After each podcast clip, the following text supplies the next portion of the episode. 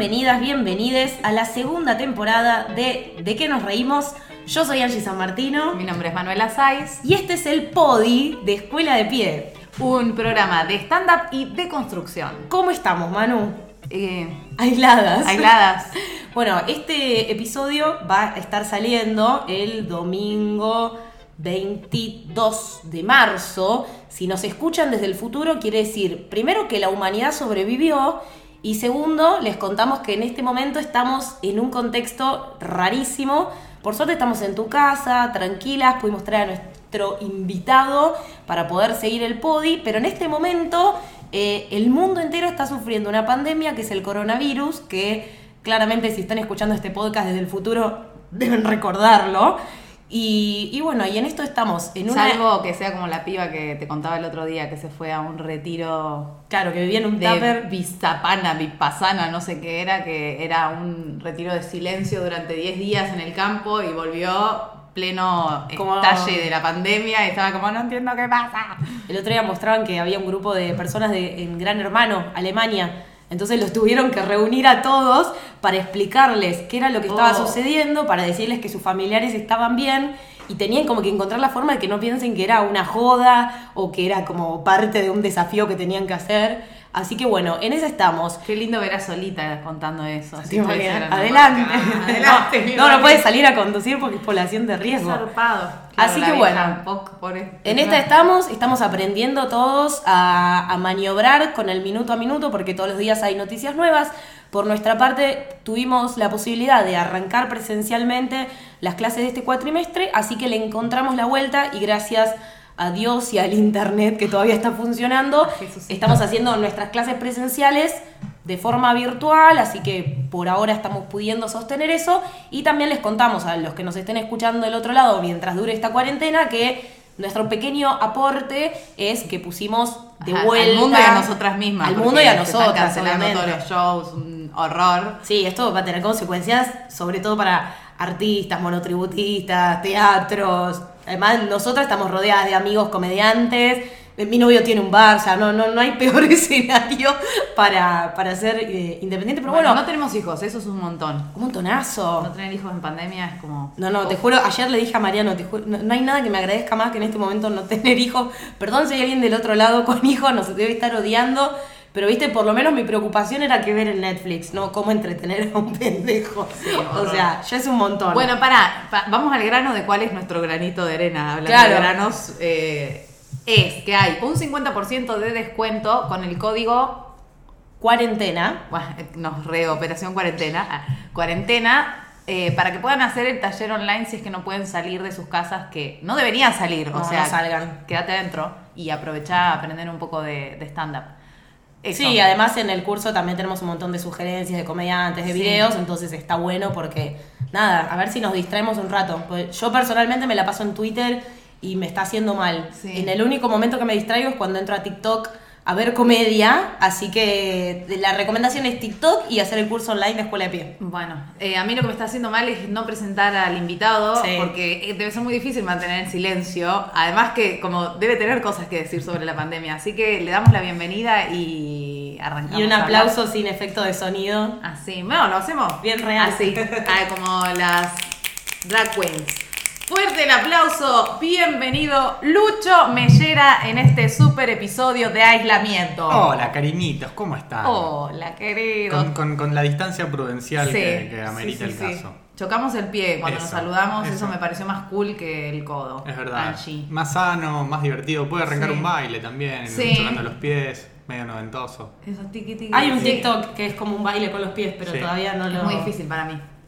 ¿Cómo estás viviendo esta pandemia? Bien, eh, eh, eh, qué sé yo. eh, Ahora poniéndole onda. coronavirus. Poniéndole onda. la verdad que el día a día no es tan diferente al día a día de cuando no hay coronavirus. En mi caso, Ajá. porque tengo demasiado tiempo libre en Sí. general. Ahora le agrego que puedo salir un poco menos, pero bueno. Eh, y, y debo confesar que si bien eh, hay una cierta angustia y hay cagazo y hay eh, muchas dudas, un poquito me emociona a ver qué pasa. No quiero que le pase nada malo a nadie, obviamente. Pero como que es algo distinto. Es algo distinto y es para todo el mundo. Eh, y, y me intriga como a nivel estudio eh, sociológico, antropológico, a ver, a ver qué pasa, a ver cómo actúa cada, cada persona, cómo actúa cada comunidad, cada país. Me parece algo súper interesante eh, y que en el futuro, si, si es que sobrevivimos, eh, va a ser estudiado en los libros de, de historia, de, en los libros de economía, en los libros de, de medicina, eh, en los libros de sociología, en los libros de psicología. Me parece que, que es algo súper importante para, para, nada, para prestar atención, sobre todo más allá de la angustia. Y, obviamente, nada, no, no informarse de más. Ya sí. sabemos lo que pasa, ya sabemos qué hay que hacer. Hagámoslo. A mí siempre me da la sensación de que todo puede ser una mentira, una mentira y que nos estamos creyendo, ¿entendés? Como que más allá de que entiendo que ahora hay un montón de personas que tienen acceso a contar sus casos y todo Sí. y que es más... Yo no los conozco. Yo tampoco, ya están entrando en La, la- la gripe A yo no conocía a nadie, así que por ahí fue mentira. Y ¿Sabes que yo no lo recuerdo tanto? Mirá, cuando fue la gripe A éramos alumnas tuyas. No, no, no, hace no. 10 años. Hace 10 años. La ¿no gripe fue? A fue en el 2009, yo estaba Claro. en el CBC. Ah. Yo estaba Nosotras fue en el 2012. A mí me llegó tarde. volantes y la gente no agarraba los volantes y, fue complicado, pero lo de Claro, porque fue bastante más heavy. fue en pleno invierno, me acuerdo, que los teatros cerraron. Claro, Mariano tenía en esa época su muestra y me, y me acuerdo que me dice siempre que se suspendió, que después hizo de vuelta el curso con señales, pero en ese momento eh, fue unas vacaciones de invierno que cerraron los teatros y se extendieron dos semanas, así que imagínate lo que fue, que la temporada de invierno es como para los teatros, para el paseo, es como súper importante. Y en ese momento el stand-up se hacía en el Paseo de la Plaza y Sí, sí. capaz que Pero algún yo no, más. no sentí como tanto impacto en ese momento. Ahora siento que es como que, no sé. Sí, lo que pasa es que ahora están las redes sociales. Me parece que eso incrementa mucho el, el terror, eh, la, la mala comunicación, la fake news. Eh, y todo eso contribuye a, que, a que el caos sea un poco más desmedido de lo que debería. No sé, me parece que es, que es tener un poquito de, de sentido común y, y- y respeto por el otro. ¿Qué Sí. crees que va a pasar? Ah, ya que estamos, podemos hacer futurología total. Eh, yo, yo soy muy poco pesimista en la vida en general. A mí me parece que, que va a pasar lo que, lo que, lo que está pasando en realidad, que es eh, que, se, que se retrase un poco la economía, ponerle un, no sé, como mucho un mes más de, de esta reclusión social, que estaría bueno que sea un poquitito más intensa. Todavía hay mucha gente que sigue Sí. laburando, sigue saliendo. Eh, y después nada, de a poco volverá toda la normalidad. No, no, no, no, me imagino un escenario más caótico que lo que está pasando en Europa. Como que ese es el límite. Nada, lo ves, lo ves con, con los primeros países. Ya está, ya está bajando la curva de infectados. No sé. No, no, no, no, sé, no, no tengo ninguna autoridad para hablar de esto. Simplemente me, me preguntaste mi opinión. Sí, Habla- Sí, hablando es que quería futurología. Advertí que era futurología. Y saqué recién en una carta que va a estar todo bien, así que... Va a estar todo- Ah, sí, es verdad. Estuvimos haciendo brujerías acá, sacando oráculos. Ya que estamos, hay que apelar a todas las herramientas. Yo lo que le decía a Angie ayer es que como que siento que me está agarrando un toque de claustrofobia mental, como que es, como que esa sensación de encierro decide, ¿no? Como me está dando un poco de que me exaspera. No, a mí lo que me pasa, que me dio mucha risa un tuit de Pablo Molinari, que decía, están habiendo tantos contenidos para entretenernos en la cuarentena que necesito cuatro cuarentenas para poder estar al tanto de todo. Y me claro. pasa un poco eso, ¿viste? Como que entro a Instagram y veo 20 vivos y ya me genera angustia directamente. Ah, bueno, esto, podemos hablar también de la movida que se armó entre comediantes de Comedia 24 Horas, en la que se reparten muchos comediantes de Argentina y de otros países, distintos horarios, cada media hora se cambia de vivo según la cuenta y se va pasando como de, de cuenta a cuenta, de cuenta a cuenta para estar 24 horas si querés mirando. Sí, está interesante, está bueno para que la gente tenga algo que consumir, pero yo creo que, que les está sirviendo mucho, nos está sirviendo a los comediantes para, Para difundir. para tener algo que hacer nosotros. También, realidad, Sí, porque- para no caer en la locura. Sí, sí, para, para por un lado, eh, darle rienda suelta a, a esa necesidad de, de- de creatividad y por otro lado esa necesidad de exposición, que por más que nos hagamos los boludos, todos necesitamos la, la aceptación ajena, por algo nos subimos a un escenario solos con un microfonito queriendo Sí. que todo se calle en la boca y no se escucha. Ah, que se calle en la boca. Nunca me voy a olvidar una vez que en el Paseo de la Plaza había un chaboncito que te subió los pies al Me escenario. parece una falta de respeto. Ay, la cara Yo lo vi de en Lucho. el Jack Flash. Como que... Muchas veces, muchas veces. Sí, Pero- como, baja la pata. Pero claro, la yo no pongo las patas en tu butaca. Sí, tal cual. la pata del Y escenario. en tu escritorio cuando estás trabajando. Le tapas al de atrás, además es un símbolo el escenario. No es que no te podés subir acá porque es, es sagrado, pero no es tu turno ahora. Ganate vos tu turno y subite y yo lo miraré de mi butaca. Me parece muy bien. ¿Cómo sentís que se traduce eso a los vivos de Instagram?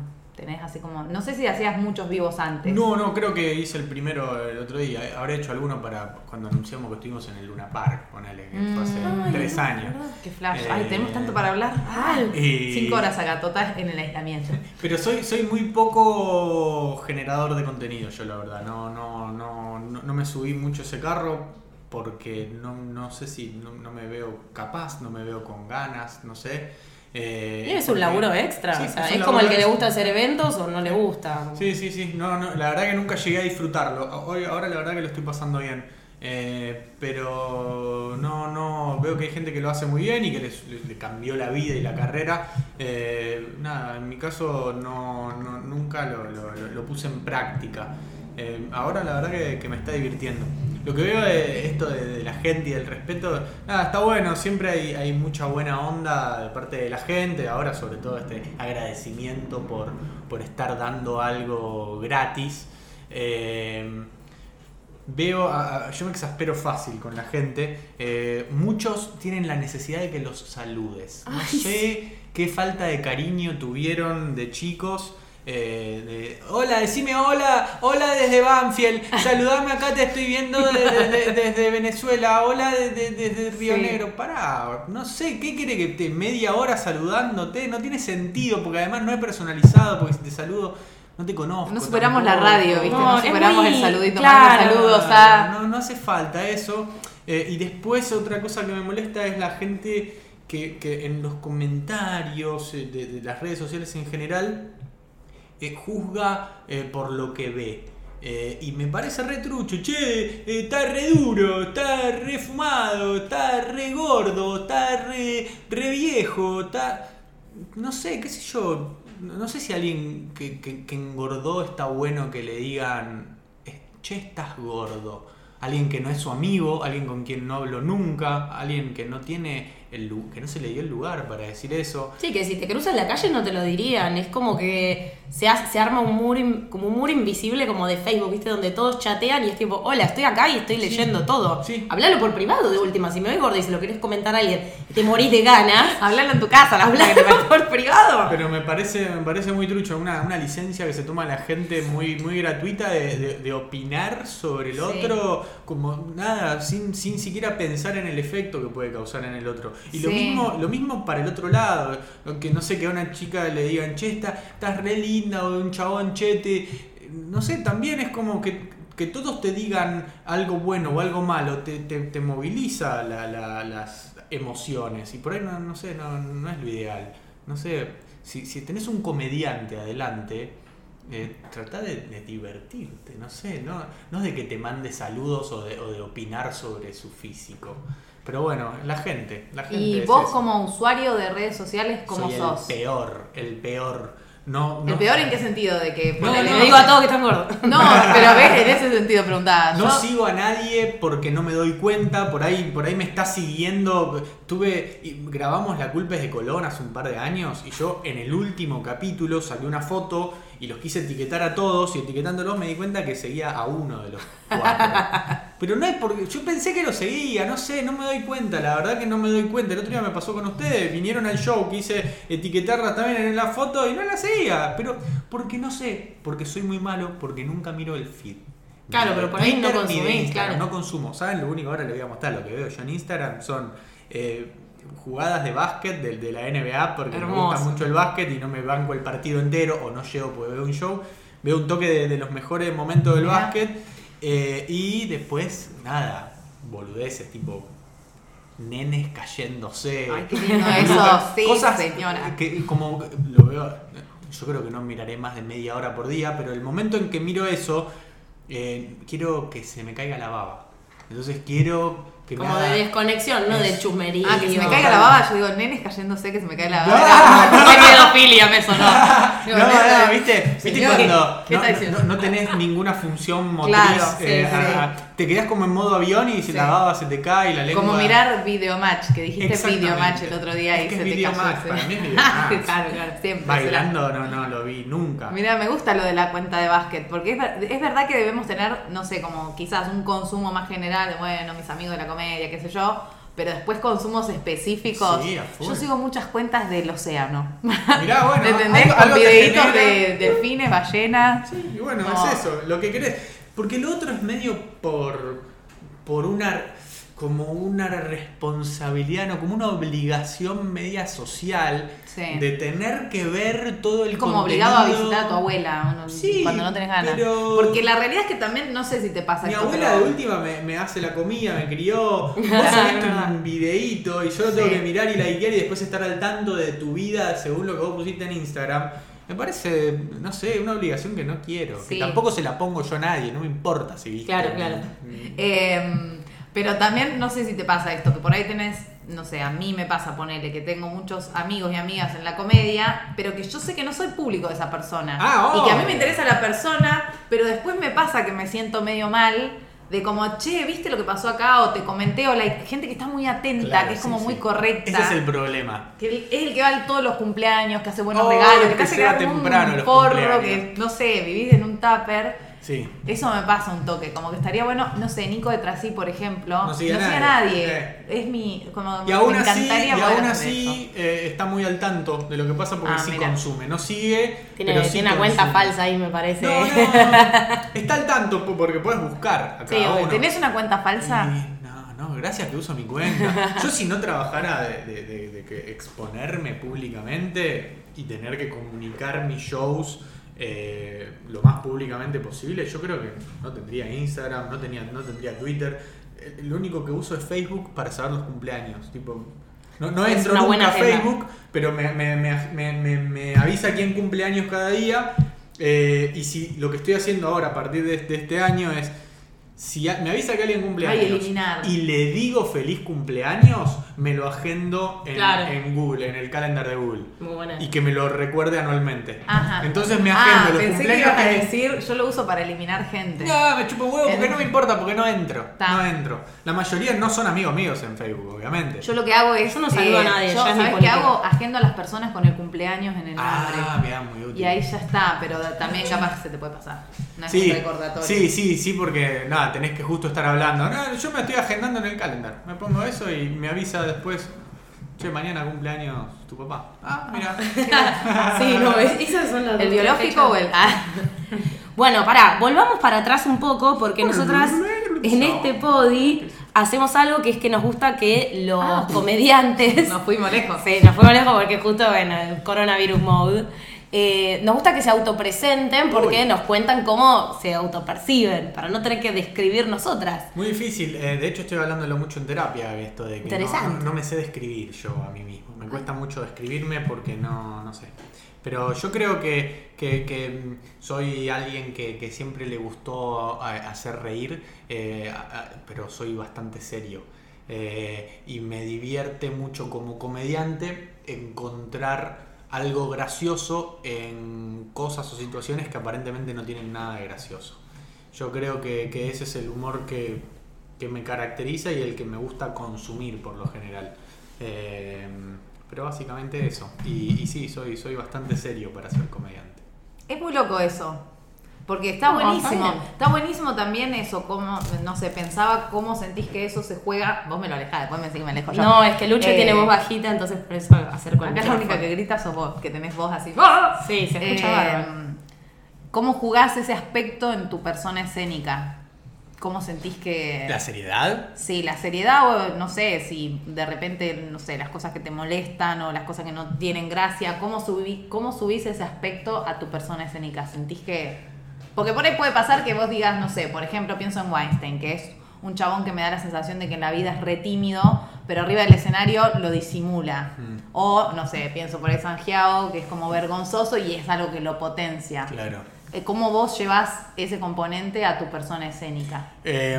Ay, me puso re técnico, Sí, no, perdón. Nunca, no, no es que lo concientizo mucho, pero yo creo que arriba del escenario soy, soy bastante serio. Esto que decíamos de que si alguien sube las patas arriba del escenario, yo no, no le contesto de, por ahí desde una pura simpatía de comediante. Yo le contesto con un chiste, pero le contesto medio mala onda, porque y sobre todo si ya se lo dije una vez y lo- o alguien que está filmando con el celular. La primera vez te tiro un chiste y la segunda me voy a poner serio porque, nada, porque es así, porque soy así yo.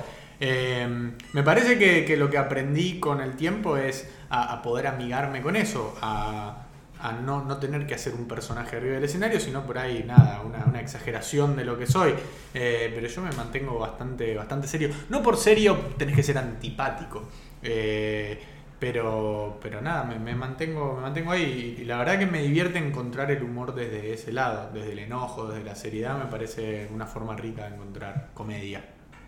¿Cuándo empezaste a hacer stand-up? Hay algo que no aclaramos, que igual eh, lo hemos charlado Es un feo poco. igual, porque que no hayamos aclarado, pero... Tocaron el Timbre. timbre. No estoy esperando Ojalá a que nadie. con el codo lo hayan tocado. Esperemos que lo hayan tocado con el codo. Eh, iba a decir que... Anda, anda a atender, que yo aclaro. Ah, bueno, no, igual no iba a aclarar lo que vos ibas a aclarar. Ah, no, bueno, lo que yo y iba a nunca decir... lo sabremos porque no va a es estar muy- ella cuando vos estés aclarando lo que no Es muy coronavirus modo. A ver. ¿Querés que pause? Para, voy a pausar. Deja de chuparme las bolas vos. Eso quedó registrado. No, le está, le está dando. Está, claro, todavía no la puedes castrar, ¿no? Todavía no entró en celo. Todavía. Chupa de onda. de gauchita que es. Sí. Ah, bueno, la está entrenando Manu, así que no sabemos qué es lo que está. ¿Estamos al aire? sí. Ah, bueno, hermoso. Mi perra chupa Arranca, este bloque arranca con. Me estás chupando las bolas. y, y nadie sabe que hay un perro, o sea, hay que aclararlo. ¿Qué perro? Se filtra un audio. Eh, bueno, hay Bueno. una perra cachorra. Bueno, volvamos porque se nos va a ir el programa y todavía no presentamos al invitado. No, hicimos como una presentación, pero lo que quedaría por aclarar es que Lucho fue uno de nuestros padres de la comedia. Eso, yo decía es injusto porque cuando vino Fer, lo primero que dijimos Claro. es, es nuestra madre de la comedia. Entonces lo primero que tendríamos que haber dicho es es nuestro padre de la comedia. Claro, es un Hay que montón ver si nos quiere eso. reconocer también. Claro, hay que ver. Capaz que no puedo con un que- chupahuevos salir acá. Hijas no reconocidas. Pero esto fue en Yo el las hubiese 2000 abortado. 2012.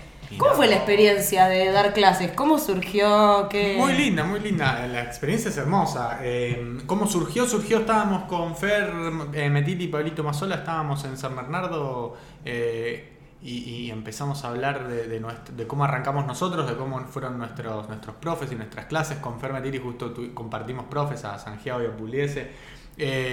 Y, y cómo, cómo se complementaron y, y Pablito había tenido a Natalia Carulias y, y dijimos, che, y si damos clases, eh, pero las clases que a nosotros nos hubiera gustado que nos den. Ah, mira. Eh, muy bueno. y, y estábamos ahí tomando helado eh, y, nos pusimos a escribir, a ver, eh, juntando todo lo que nos habían dado todos nuestros profes, eh, más lo que habíamos aprendido esos años en el escenario, y empezamos a armarlo ahí, armamos la- las, unidades, armamos los contenidos, y, y de repente dijimos, pará, pero lo hacemos en serio esto, ¿no? Sí, sí, sí, listo, vale, lo hacemos. Y después nos juntamos varias veces a armar los contenidos y... Y ahí quedó. Eh, esto de mezclar la teoría con la práctica, con el teatro y eh, nada. A mí la verdad que, que me pareció me pareció muy copado eh, como, como experiencia. Después llegó un punto en el que empecé a viajar mucho por, por los shows y, y a no poder ir a algunas clases y a, llegar cansado y, a no poder corregirlo, los monólogos, a no poder dar mucha bola y me pareció medio irresponsable de mi parte eh, seguir, así que nada, tuve, tuve que parar. Pero la verdad que me queda ahí como unas ganas de, de explorar mi, mi lado de la docencia, que en algún momento volveré, pero nada, cuando tenga tiempo. Y Sí, cuando además es una- salir de las casas. Claro, una energía enorme también que va, porque yo me acuerdo que por ahí eh, íbamos a la clase un lunes a la noche y tal vez, ¿te acordás que por ahí te ibas dos minutos antes porque tenías que actuar en Jack Flash? Sí, sí, Digo, sí. también llegás al show con un Ah. cansancio, porque nosotros nos vamos de las clases. Es intenso, es intenso porque sí, sí, son 20 personas todas eh, con, con mucha energía y, con, y además con la energía de, de, de estar explorando algo nuevo, en el que tenés muchas dudas y que es muy divertido además. Eh, y todos quieren su tiempo y obviamente, y todos se lo merecen, entonces lo tenés que dar. Y sí, sí, te, te- te- lleva mucha, mucha energía. Eh, pero está buenísimo, la verdad que ustedes lo, lo vivirán. Es, es muy lindo, es una, Sí. una experiencia. ¿Qué, qué diferencia había de la clase de ustedes? Porque nosotras no fuimos alumnas de Santiago, ponele, como para saber eh, qué diferencia había. ¿Era todo sin parte de cuerpo? Ah, Eh, ¿Dejaban los cuerpos en las casas? Sí, nosotros una de las cosas que nos pareció clave eh, era desde la primer clase, primera clase, eh, que ya agarren un micrófono. Nosotros con Santiago el micrófono lo agarramos, ahora por ahí lo cambió, no sé, pero lo agarramos, yo creo que lo agarré en la anteúltima clase antes de Claro. la muestra. Ah. Eh, y la verdad que va a ser tu compañero por mucho tiempo el micrófono, o al menos sobre, durante la muestra. Eh, así que nosotros, no sé si se acuerdan, pero la presentación que hace cada uno adelante del- de, de- de todo el resto del curso era con un micrófono en la mano. Eh, y muchos ahí no saben, se lo tienen que acercar, se lo tienen que alejar, no saben cómo ponérselo, pero ya desde el principio el micrófono estuvo incorporado eh, en, la rutina de las clases. Eso nos pareció, nos pareció algo que parece una pavada, parece un detallín, pero, pero es clave. Y después sí, meter mucho cuerpo. Fer, Fer es profe de teatro y viene el palo del teatro y, y los ejercicios son claves para, para descontracturar así como mentalmente eh, lo, que, lo que vas a hacer después en el escenario y para, para estar como más atento a, a- a lo que podés hacer con tu cuerpo que por ahí alguien que viene de, de- de la oficina, de algo que no tiene nada que ver, eh, nunca lo exploró. Entonces era eso, eh, nada, jugar con, con- con la expresión corporal bien desde el principio. Y después, obviamente, que con mi, mi tema de, de orden, las clases eran muy, Virgo, Mi tema de orden Virgo. muy, muy Virgo ordenadas. on. Virgo mo- Muy ordenadas las clases y, cada una tenía su contenido y los videos específicos para esos contenidos y esos remates. Había como una organización ahí. Y después nada, Pablito también, Mazola es un súper, súper organizado. Eh, pero nada, a nosotros no, no- nos gustó, era, era la clase que a nosotros nos hubiera gustado. Espero que ustedes también. Sí, bueno, sí, de hecho, ni pensar. Por eso hicimos el nivel avanzados también. Sí, además entramos como entra el 80% diciendo no voy a hacer la muestra, Sí, sí. esta boludez no me interesa, vengo para adquirir una herramienta, me mando mi psicólogo y después no te puedes bajar del escenario. Los rulos que hacíamos con los micrófonos. micrófono. No, la muestra. No. ah, Todo el rulo, no, la muestra. Tengo toda la muestra con un rulo No, acá. no quiero pensar en "Los profes me eso, dijeron que haga un boludo". rulo. No quiero pensar en eso. No, bueno, pero es, es- una parte del proceso. Está buenísimo poder ver eso y verte ahora y ver el, el, el cambio. Lo que no avanzaste. Ah, No, pero- sí, sí, sí. es No, no. increíble. Si te sorprende tanto es porque ah, Avanzaste. evolucionó muchísimo. La, la idea es eso, ver algo viejo y que te dé vergüenza. A veces nos hostigamos, eso hacemos entre nosotras. Es la idea. Con, con Angie y con Maga nos mandamos como de repente un pedacito de un video viejo de alguna, Sí. como. Y pero si no te das No. vergüenza, quiere decir que, que- No evolucionaste que nada. no evolucionaste y que hoy das vergüenza. que es mucho peor. Siete años más tarde, ¿qué hace? ¿Y qué pasa? Hay Sí. gente que se queda. Ahí iba, a empezar a vender. No, No, Angie, no, no. me hagas eso, porque yo piso el palito. No está No, bien no, que no, hable de esto sale, esto es público. Y puede ser que mm, hay, viste, hay algo que tiene el stand-up que obviamente es eh, individualista, porque uno escribe su propio chiste, está solo arriba del escenario, etcétera. Pero se me hace que mm, siempre encontrás la forma de trabajar en equipo. Porque te veo bastante trabajando en dupla con Lucas, con Fer para dar las clases y con Pablito. ¿Hay algo ahí de, trabajar con otra persona que te gusta o se fue dando así? Eh, yo creo que es un poco de cada una. Ti- Tiene que ver con, complementarse. Eh, si se fijan, siempre como lo- los, equipos en los que estuve, eh, como que se reparten las, las características y los, las, labores. En el caso de Fer, justamente era esto: era ella era súper lo, corporal y lo- la, la pedagogía Sí. y la, la onda así medio maternal con la gente y yo por un lado bastante más, más frío y más organizado eh, y, y- y más de, de- de manual por ahí. Eh, y con Lucas algo parecido, él después fuimos, cambiando, pero sobre todo yo en un principio era súper estructurado con mi material y, y- y súper organizado y, y por esto más serio y Lucas era un caos, un desfachatado y, mi inconsciente eh, y esa mezcla como que nos, retroalimentamos, fuimos aprendiendo el uno del otro y, hacía que el, que show quede también como variado. Eh, pero sobre todo es como en la vida misma, eh, es cuando hay química. eh, con- en- en- cuando, cuando duro mucho laburando en equipo es porque hay buena onda, porque hay amistad, porque, porque trasciende lo, lo- lo- lo profesional, porque hay buena onda. Me parece que eso es clave. Es como cualquier equipo que te armes en cualquier ámbito de la vida eh, es importante para enriquecerse entre todos eh, y para pasarla bien. La clave Sí, me parece es pasarla bien. Sí, pero bueno, hay gente que. Como que tiene muy buena terminación de frases. Estoy Viste, como aprendiendo que eso termina en- ping y que te terapia. como, viste que te cae un cacho más. Vas sacando un montón de cosas de terapia. Remate, eso se ¿Hace llama re- remate. se Sí, llama. remate. Como que rematas bien y te quedas como, ajá. No aprendiste los No, remates. no aprendiste nada, carajo. Eh, Terapia estoy haciendo hace un par de meses, había hecho hace unos años, yo estudié psicología varios Ah, años, dejé porque, porque me ganó la uva eh, y, y nada, y ahora volví con... Y está buenísimo, está buenísimo, es un momento para, para laburar. ¿Cuánto algo- tiempo algo estudiaste psicología? Estudié tres años y pico. Tres años. y Publicidad Ah, también bastante. hacías, ¿o no? Publicidades terminé, después me dediqué a eso, publicidad y laburaba de eso.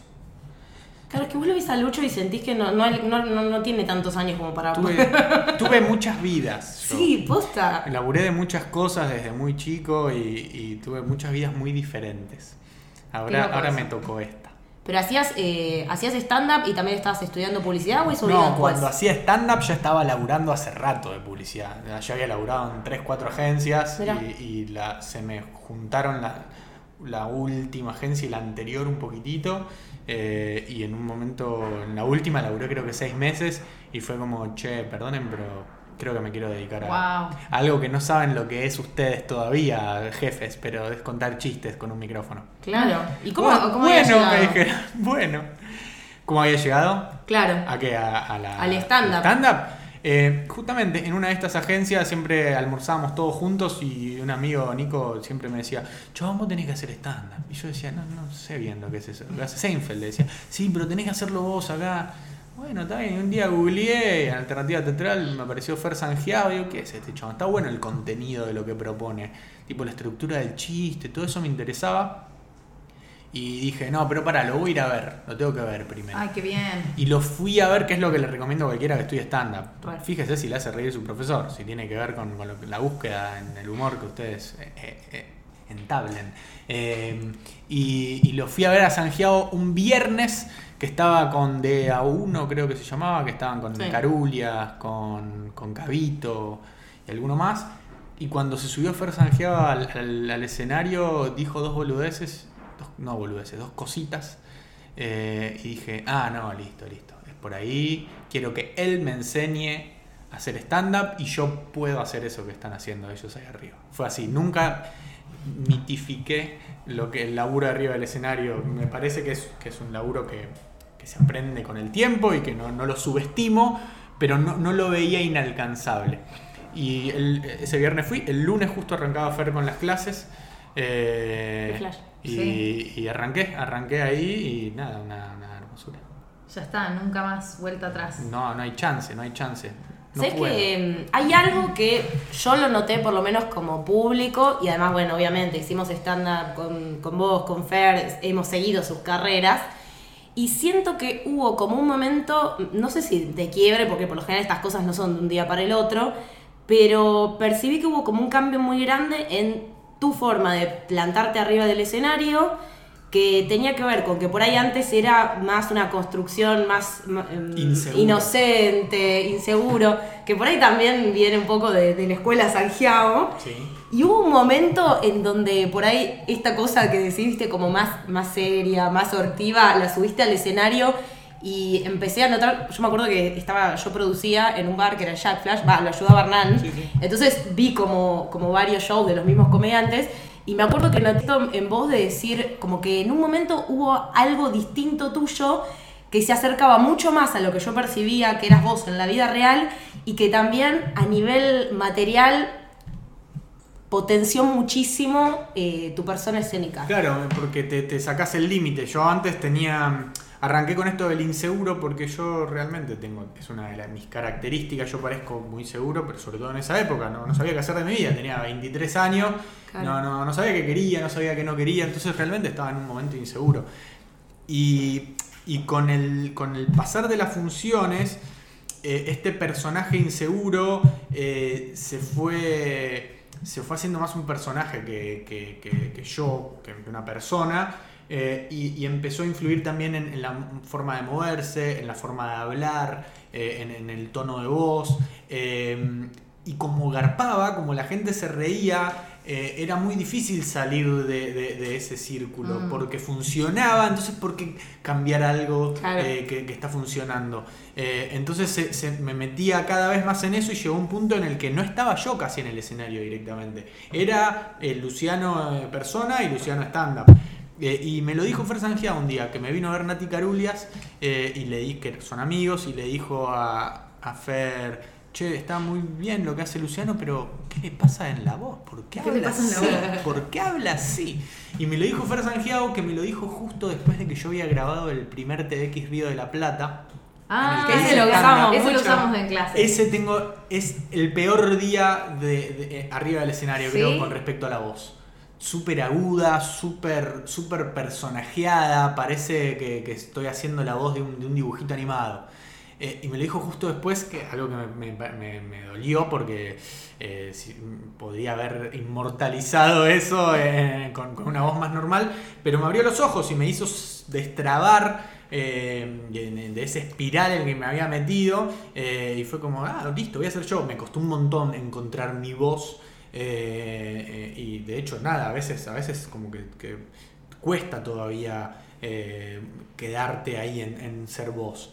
Eh, pero pero estaba ahí, estaba ahí, sabía que, que, le iba a encontrar y, nada, está. Pero me parece que es clave esto de, de, siempre tener a alguien a quien escuchar y de prestar mucha atención a, lo que te, a las críticas y no tomarte las críticas como algo, eh, como un ataque personal, sino como todo lo contrario. Me parece que una, una crítica, por más que te esté matando, sobre todo si viene desde alguien que, te quiere, que te aprecia, eh, es un regalo, está buenísimo, es, es una oportunidad tremenda eh, de, crecer y de mejorar. Entonces eso, no, no, no, no se sientan atacados con, con las críticas, eh, nada, es, siempre hay lugar para ir para arriba. No, me parece que está buenísimo como hablar de esto, porque digo, como vos estás hace mucho eh, haciendo stand-up y además tenés videos súper virales que creo que con Taringa empezaron a viralizarse, eh, sos como un ícono muchas veces. De hecho, nos pasa que vienen a la clase y por ahí es como el ícono, ay, quiero ser como Lucho Mellera. Sí, y está buenísimo. los videos, o sea, es como que pasaron el único de cuatro años y.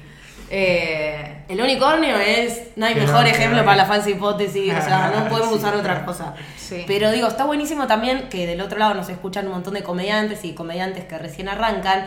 Eh, en, en, entender esto, que hay un proceso que cada uno vive con sus tiempos y que incluso alguien que está instalado, que ya encontró algo súper efectivo, quizás se empieza a sentir incómodo y tiene que seguir evolucionando y cuesta también al principio. Es cuando como cuando tenés un material que está súper cerrado y volvés a hacer de cosas nuevas. Como que Pero es como, como, la vida misma, es dinámica y, vos te vas viendo vos mismo y por ahí hay cosas que no te gustan y las cambias y ya. Y, es eso, y es un laburo que hay que hacer, eh, que, hay que apoyarse en, el entorno y en, en los, escuchar, eh, pero, pero nada, eh, no, es estanco, por eso es tan copado hacer comedia, porque todo el tiempo va, va, cambiando. ¿Y es un camino que hiciste solo o por ahí cuando dijiste quiero cambiar esto, buscaste a alguien que te coache o...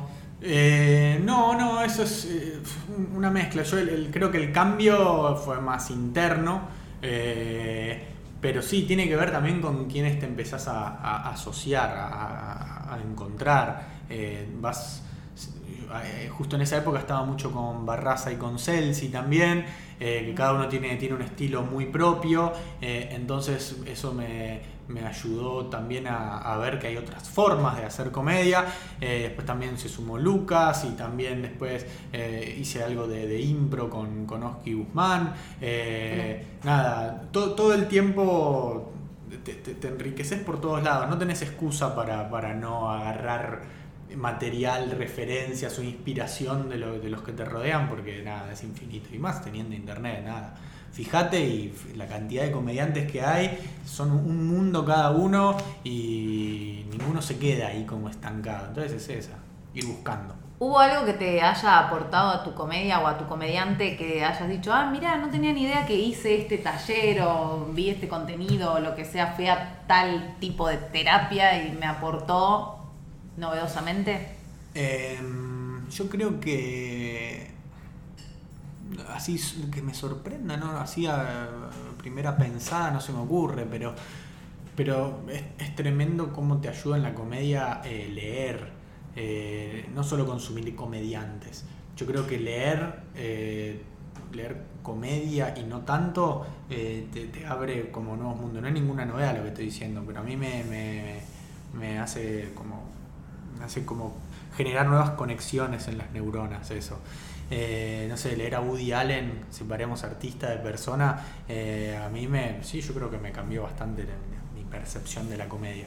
Eh, no sé, Kino, por ejemplo, eh, que el tipo te presenta en un solo dibujo, te presenta un problema uh, y una resolución eh, sin una sola palabra y solo en un dibujo y un remate. Eh, eso es la, la síntesis Sí, en su máxima expresión, no se me ocurre más síntesis que eso. Y eso quiere decir que se puede, que se puede la, la economía de palabras y de gestos. eh, pero sí, le- está en todos lados la inspiración. es-. Eh, ¿Tenés algún vínculo con la música? Porque vi el otro día en el vivo que tenías como algunos instrumentitos por ahí sí, atrás. Sí, tengo. el- justo el, de- el de atrás mío era, es un teclado que era de Charlie García, que me lo regaló un amigo eh, hace muchos años. Queremos amigos así. Queremos Claro. algo así. Eh, nada, me lo regaló con una condición que era que yo no lo podía vender. Ah, porque no lo podía tocar, era re, re. Y él tenía varias cosas de, de, de Charlie García, porque habían hecho un laburo juntos, tenían un bar juntos, algo así, y tenía muchos instrumentos de Charlie, muchas cosas de Charlie, y él laburaba conmigo en un call center. Yo le decía, chabón, pero vendé las cosas esas. A mí tanto no me interesa, Charlie. Le digo, vendelas, boludo. Vendelas y, y Comprate un- no labures casa. al lado mío, no sé. Eh, me decía, no, no, no, por, e- yo voy a esperar a que Charlie se muera. Ah, y cuando se muera voy a vender todo al triple, me decía. Justo ahí Charlie se había tirado por el balcón del noveno piso. Claro, parecía que no le O sea, está, mucho. está ahí ya Charlie. Y años después yo empecé a hacer stand-up y no nos vimos más, qué sé yo. Y años después me enteré que este chico Lucas falleció él. Charlie le ganó a él. Tremenda historia. Y después me enteré, justo en esa época, que había sido el mejor amigo de Juan Barraza en la primaria. No. Y- Y lo honraste no vendiendo el piano. No, eso ni en pedo. Yo Es me que perdió en la valor. calle, pero- Ah, ¿Entendés? Te tenés que vender el piano del chabón que no sobrevivió al chat. Entonces lo tenés que vender más barato. Eh, no, y ahí lo enmarqué y todo. Y con la música, la verdad que sí, nada, la música sí. Al que no lo acompaña la música no, tiene mucha alma. Eh, sé tocar por ahí un poquito la guitarra, el charango, el ukelele, qué sé yo, pero así muy básico, de fogón. Eh, lo Es metimos. un montón igual de, Sí, fo- de fogón, es un montón ya. Para, para hacer fuego. Y hicimos cuando estábamos con Nati Carulias y Juan Barraza en Sí, Barullo, la intro, así como el sketch que hacíamos era, era yo tocaba el charango, Juan la guitarra y Nati el, el cajón peruano. Ah, es verdad. Y cantábamos un temite y qué sé yo, pero después mucho la música no, no la mezclé con, con mi laburo. Eh, pero sí, sí, ahí. Igual hay está. mucho de la música en, en el stand-up. eh, La comedia en es, timing, es claro. música, a full, a full, Claro. tiene una musicalidad increíble, el, el- el habla en general, pero en la comedia está clarísimo. Eh, sí, sí, sí, no, no, los silencios creo que tienen mucho que ver entre la música y la, y la comedia. El, el silencio es clave para que el sonido cobre significado, como cualquier contraste en la vida, y en ambos son claves. Che, y cambiando un poco de tema, ¿cómo fue la experiencia, o sea, en resumidas cuentas, del, de hacer un Luna Park? Porque por un lado está la cosa de lo mítico, Sí. pero por el otro lado, digo, para los que hacemos stand-up, épico. eh, sí, pero por un lado está lo épico y por otro lado está esa cosa de, de, de que cuando se vuelve demasiado masivo, ¿viste? Esa, esa interacción con el público debe Sí. ser rarísima. Sí, sí, eh, sí, una mezcla de todo. O sea, la previa fue muy dura, eh, no, no lo aprendimos a disfrutar, igual que la previa de Netflix. Mm, Ninguno de los dos aprendió Ninguno mucho dos, a. bueno. Ni Lucas ni yo aprendimos a, a disfrutar como con, con- con tranquilidad y paz eh, esos, esos logros antes de, de hacerlos. Eh, el Luna fue, fue tremendo, fue también un caos de producción, Claro. o sea, es una organización muy grande, o sea, no te, no te podés imaginar la cantidad de, de gastos fijos que tiene el Luna. Eh, no, eh, de hecho estuvo lleno y no, no ganamos mucha plata, porque ya te hacen, te obligan a poner una ambulancia y son 50 lucas por ahí, y el catering te lo ponen ellos y son 100 lucas por allá. Un catering que yo no comí ni un canapé, Claro. no sé ni de qué es, pero bueno, hay que, hay que pagar todo, hay que pagar las pantallas porque si el de la quinta fila ya no te ve. Eh, pero, pero nada, siempre fue con mucha emoción, muy cebados, muy como sin poder dormir, muy estresados, porque queríamos que, que venga primero la gente, que eso no lo supimos hasta el último momento. Claro. Se terminó llenando, pero en la última semana. Eh, Estrés. sí. Claro, mucha gente. Y- ¿Cuánta gente hay? Casi 6.000 personas. Y, mm, Muchísimo. y después fue como, bueno, ahora hay que hacerlo. Y cuando hubo que hacerlo, yo me acuerdo que estaba espiando por, por una reja cuando estaba la gente entrando.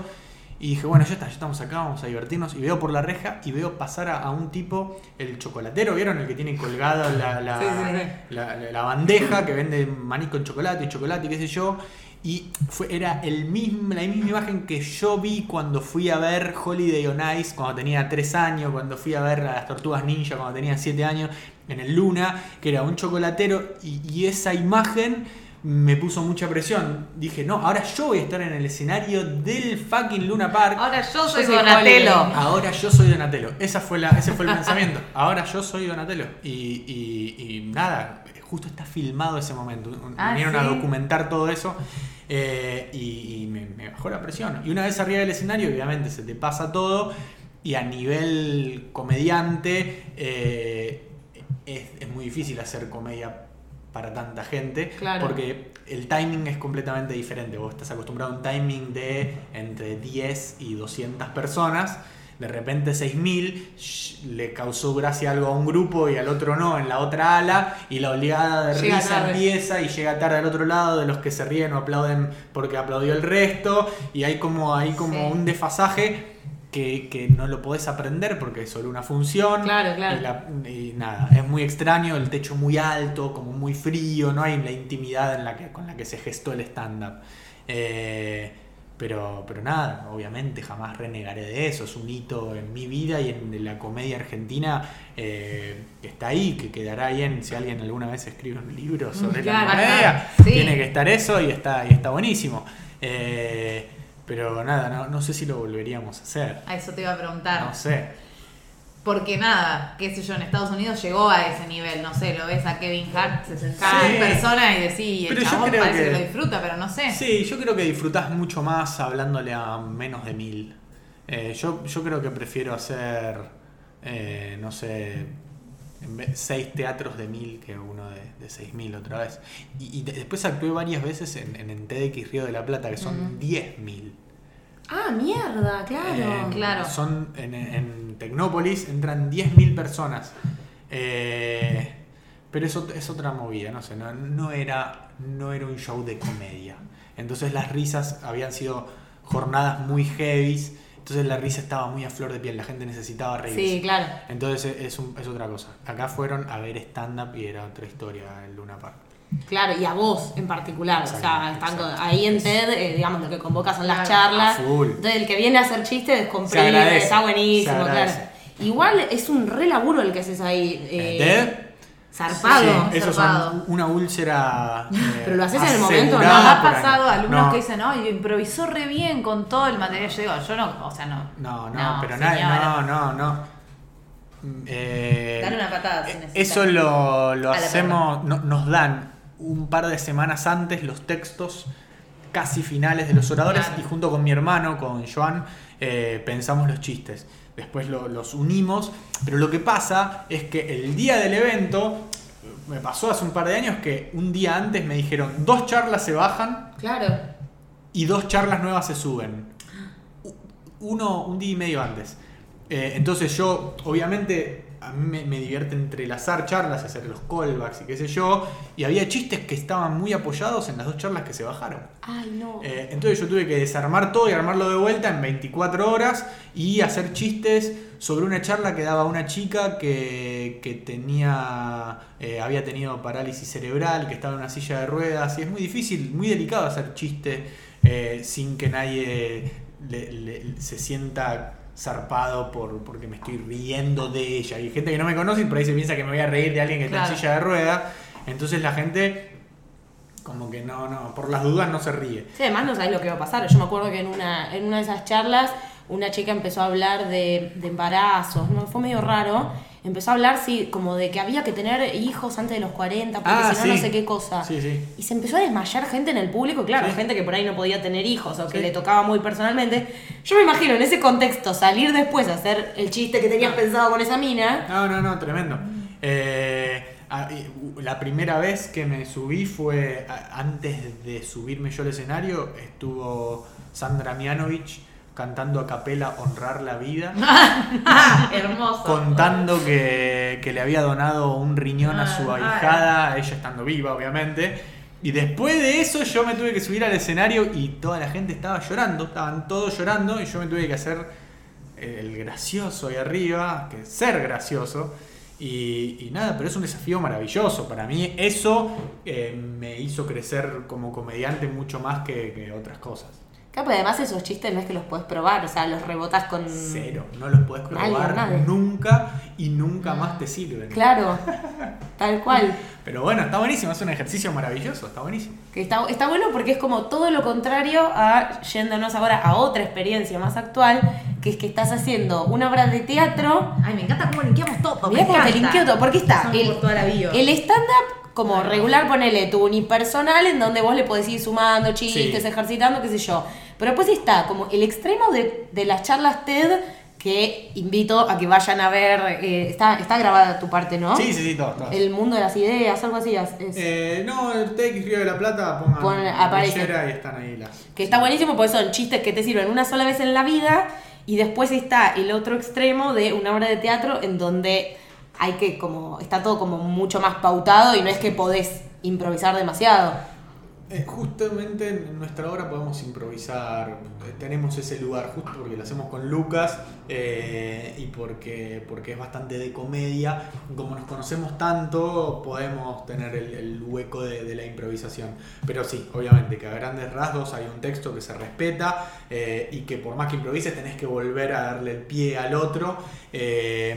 y, nada, pero, pero también es una experiencia súper enriquecedora. Eh, no es algo que nosotros habíamos planeado, decir, bueno, vamos a hacer actuación.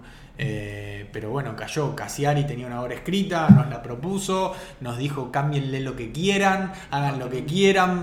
Puso al director que queríamos, que es Pablo Picotto. eh, no me voy a meter hasta que la estrenen y ahí la voy a ir a ver como un espectador. Y así fue, así cumplió. Qué bien. Y así seguimos.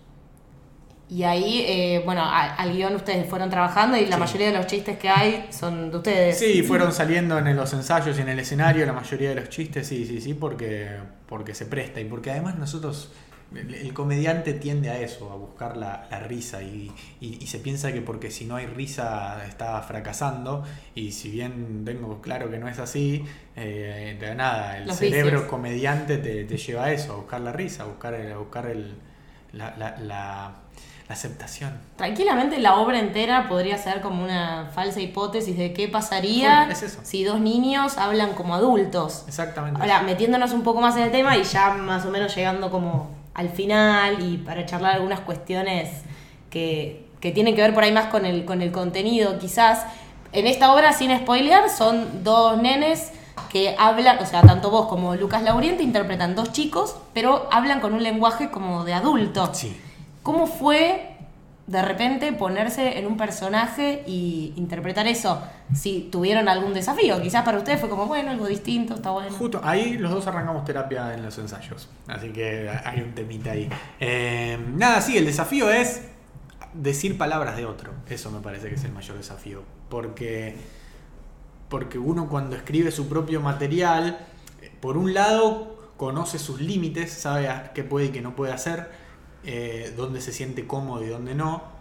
Eh, pero eso se solucionó con Cassiari diciéndonos, esto es arcilla, hagan lo que ustedes quieran. Entonces, las cosas que no nos sentíamos cómodos, que no las sentíamos naturales o orgánicas, dejaron de estar o las transformamos en algo más nuestro. Y por otro lado, es difícil el proceso de recordar el texto. Sí. Que es algo que, que el actor de raza me va a decir, sos un gil. Y sí, soy un gil, porque no soy actor de raza. Eh, pero tratar de acordarte un texto que escribiste vos te, sale natural porque tu tren de pensamiento es, eh, es similar siempre. Entonces, más o menos te acordás en qué estabas pensando cuando estabas hablando sobre un tema. En cambio acá estás metiéndote en el cerebro de otro, Claro. eh, que por ahí salta de un tema al otro y que en sus neuronas la sinapsis es normal, pero en las tuyas no. Entonces hubo que acostumbrarse a eso que es bastante como artificial, eh, pero queda, te- te- la verdad que te queda. Yo pensé que nunca me iba a aprender el texto y sí queda, es pasarlo un millón de veces y listo, y te queda. ¿Tenías algunas preguntas Ah, no, eh, para- quería ir a la pregunta por la deconstrucción. Siempre hacemos un espacio en el que hablamos de, de deconstrucción en general, de la vida del comediante, del material, quizás si hay algo que hayas revisado, que te hayas replanteado. Eso por un lado, y después quiero hablar un chiquitín de, de un vivo tuyo del otro día. Dale. Con respecto a la deconstrucción, eh, a mí me parece que, mm, que si bien hay formas de, de- de- de decir que, que se pueden ajustar, me parece que si tu, si tu pensamiento es choto, si la esencia es chota, eh, por más que lo decores con palabras ayornadas a, la actualidad y que uses el lenguaje inclusivo, eh, el, el- subtexto va a ser choto siempre. Eh, si tu intención tiene que ver con, con algo copado, me parece que por más que, que haya usado alguna vez un insulto que hoy sabemos que no hay que usar más, eh, me parece que la intención estaba clara eh, y que no me voy a dar con un caño por eso. Yo sé que, que tengo mucho por aprender, que aprendí un montón en este tiempo, eh, pero sé que, que la intención siempre, siempre fue la misma. Así que no, no, no tuve que ajustar mucho. ¿Te han marcado algo? ¿Alguien? Sí, me han marcado, pero no, con, no con, por ahí con el tema de la deconstrucción, sino con por ahí algo de humor medio negro. Yo en Netflix hago un chiste eh, que digo, eh, básicamente doy a entender que los profesores de música son pedófilos. Ajá. Claro. Y, y- y una señora me dijo, ¿cómo vas a hablar así de la pedofilia? ¿Cómo te vas a reír de los pedófilos sabiendo nenitos que están en el hospital? Y me mandó tipo una descripción muy gráfica de nenitos y lo que les habían pasado. Y yo le contesté el mail porque la verdad es que el humor sirve para... ¿Un mail te mandó? Un mail muy largo me lo mandó. Eh, Hay que responder. el humor a mí me parece que sirve para, para exorcizar también nuestros medios. Me parece que es un vehículo muy piola eh, para transmitir un mensaje eh, que, que al otro lo transforme de una manera copada. Entonces, no poder abordar ciertos temas porque hay gente que le parece sensible, me parece, me parece muy insensato. Lo que tenía que entender esta señora, que yo le expliqué, es, fíjate que en ningún momento yo me reí de la víctima de la pedofilia, que me parece una estupidez Claro. eso. Si yo sacara ese chiste, lo sacaría por mal chiste. Porque hoy no me hace reír ese chiste, pero porque me parece una construcción media básica. Pero, pero no porque estoy nombrando la pedofilia. Si a mí se me ocurre otro chiste copado con la pedofilia, lo voy a decir súper contento. Porque yo tengo muy claro que no me causa gracia el pedófilo, ni la víctima de la pedofilia, ni que exista alguien así. Me, me causa gracia la reacción de la gente frente a la incomodidad, me causa gracia que la construcción sea piola de un chiste, pero se puede hacer chistes con cualquier cosa. Eh, me, molesta mucho más que yo en el mismo especial de Netflix a un chabón eh, dijo que él veía Dragon Ball y yo le dije que, que era virgen. Y nunca nadie me dijo nada por eso. Y a mí me parece mucho peor cargar a alguien porque es virgen que hacer un chiste sobre un tema eh, sensible. Porque, eh, nada, aprendí también eso, que no es la culpa de alguien ser virgen, o por ahí elige ser virgen, o por ahí hay alguien que está viendo y que es virgen y que no tiene nada malo y que es algo propio de cada uno. Y me sigue molestando que nadie nunca se haya quejado de que yo hago chistes con eso. Mira. Bueno, si empiezan a aparecer comentarios, es que tenemos oyentes. Son unos caretas que lo dicen Que ahora. lo dicen ahora que ya Lo les tuvo que manejar él. la crítica. Eh, bueno, quiero que hablemos un poquito del el otro día me sumé a un vivo que estabas haciendo Y eh, aparecieron algunos mensajes de personas que me llamó la atención. Estabas en tu casa, estaba tu novia. Y habían algunos comentarios que me, me anoté algunos como para que veamos y también para que hablemos cómo, no sé, cómo vivís esto de, no sé, de lo físico de la persona, de los comentarios y demás. Me anoté estas, ¿eh? Dice, eh, te cagaría violando, dijo una. Un horror. Otra dijo, te chuparía las ojeras. ¿Cuándo fue la última vez que garchaste? ¿Tenés novia? ¿Querés ser mi novio? Eh, ¿Lucas es gay? ¿Dudaste de tu sexualidad? ¿Te puedo coger? ¿Pinta orgía? Habla de tus, de tus cejas, de tu uniceja. O sea, como, como que yo estaba ahí y decía, no puedo creer, como... Es lo que, lo que hablábamos al principio. Eh, detenerse en, en- en esas cosas me, me parece súper básico, pero bueno, hay gente que... Por eso, por eso me parece que la gente que dice, y pero eh, no se puede hacer chiste con nada, y la feminazis y qué sé yo... A ver, si el precio de que como sociedad evolucionemos y aprendemos y aprendamos que, que no hay que fajar a nadie y que no hay que menospreciar a nadie eh, y, que, y que no importa tu orientación identidad sexual. Si el precio de eso es que yo o vos te hinches las pelotas eh, porque hay gente que lo está diciendo todo el día o que lo dice de mala manera o que se enoja, me parece que es negocio.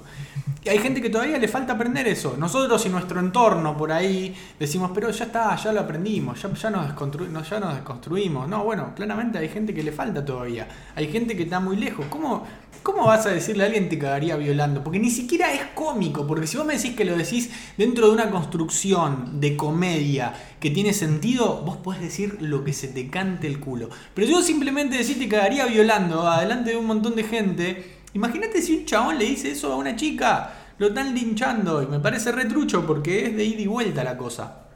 La uniceja, las ojeras, el, gay. Es como, no te importa eso. Soy, soy un comediante, no soy tu amigo. ¿Cómo vas a opinar so- sobre si tengo novia? Sobre.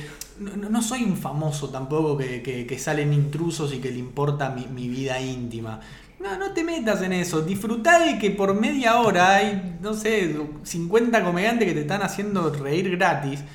Pero bueno, hay gente que le cuesta todavía y, y bueno, por ahí el coronavirus hace una selección natural Ay, y, nos deja y nos deja los que Sí, entendimos. esto te pasa más allá del vivo de, de Instagram. Sí. Capaz que fue algo peculiar ahí, No, pero el tipo te mandan- cogería, te esto. Sí, mandan mensajitos y qué sé yo, a veces te gritan desde el escenario, pero sobre todo por, por privado, pero nada, no se le da bola, qué sé yo, pero, pero es, em, yo nada, a mí de última me molesta porque, porque existe esa persona, pero a mí no me afecta en, en mi vida. Claro. Pero no me imagino lo que debe ser eh, estar del lado de ustedes, que un chabón te diga eso y que eh, sumarle a la molestia y a lo boludo que es el otro, sumarle el miedo.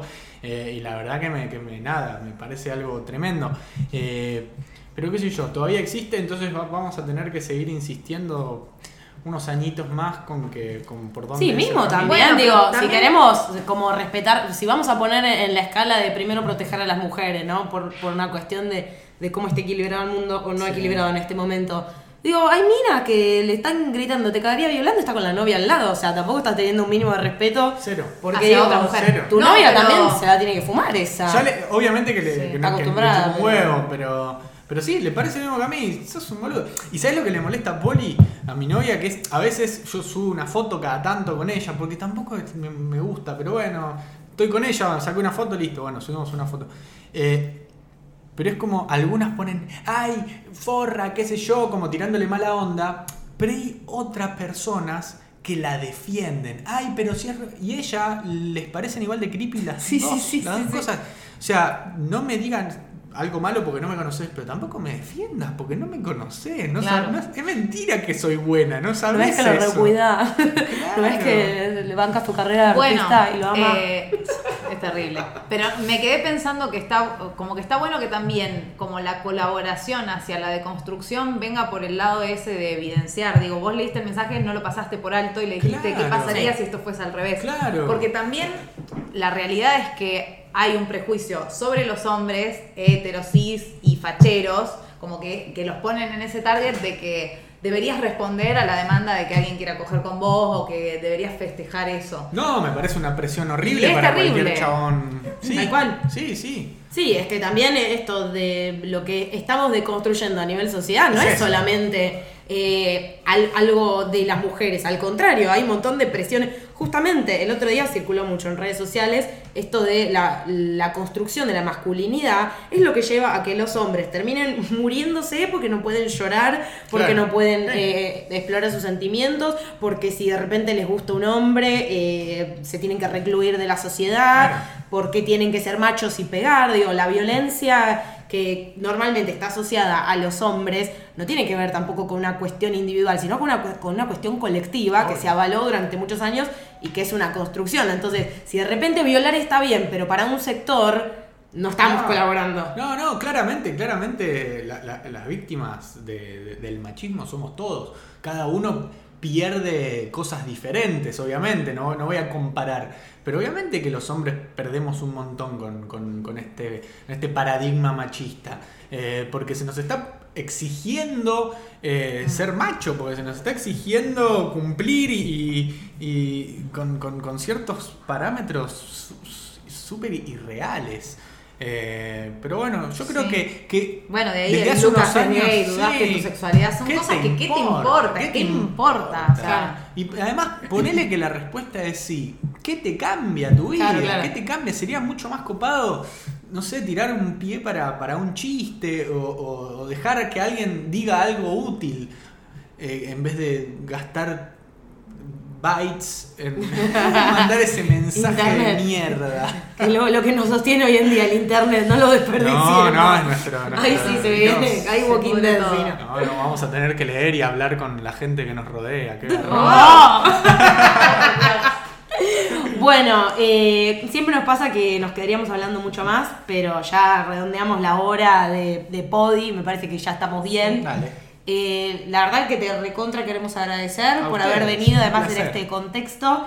Y además, nada, te queremos mucho y te admiramos, estamos Yo muy contentas de que Sí. caímos de pedo en el taller de ustedes. No, y que además también eso como que resulta, como que sos súper eh, amoroso, como que diste un montón con todo lo que dijiste. Sabemos que así como nos reinteresó a nosotras, sabemos que le va a servir a muchas personas que escuchen el podi, así que gracias por eso y... Pedimos una devolución. Nada, de es como una, no, pero es una, Viene es una con caja de teoría o no, es como que vos decís, vos, pará, voy a tener que volver a escuchar esto, o sea, eh, Bueno, cuando nos desconstruyamos un poquito más hacemos otro, otro capítulo. Sí, quiero decir una palabra que no me sale. A ver, decime. Como, que- como, viste, no sé, es como, me sale solidario, pero no, como... Generosidad. Generoso, ¿entendés? Eso, Bueno, de... está bien. Que está, porque está buenísimo eso, como que sentí que súper abierto a darlo todo y a revisarte, a compartir transformación como comediante, como persona, y eso muchas veces es un aspecto al que no se llega del comediante que vemos arriba del escenario y está buenísimo.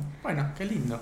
Bueno. Me agradó mucho visitarlas. Bueno, muchas gracias. Esperemos estar vivos para el próximo Podi. Esperemos, esperemos. Bueno, y al resto les mandamos un beso enorme. Esperamos poder verle, no, escuchar, que nos o que se muera el que más garpe. Si alguien se tiene que morir, que sea el que más marketing nos haga el resto, ¿entendés? Tipo. ¿Cómo? Claro, digo que si no. Murió si alumno del curso Tipo, de- ¿entendés? Claro. Imagínate, yo no te estoy deseando la muerte. último ¿no? Pero podi que grabó con mu- El nosotras. último podi, donde dijo todo. Salimos Ah. corriendo a vender el piano de Charlie. Y una perra le chupó las bolas, ¿entendés? No, está, nos vamos a. Listo. Bueno, basta, se acabó. Basta. Hasta la próxima. Gracias por escuchar nuestro podi. Si te gustó, nos sirve muchísimo que lo compartas en redes sociales y le pongas 5 estrellas. Si querés información sobre los talleres online o presenciales, entra a escueladepiestanda.com o escribinos a hola arroba escueladepiestanda.com.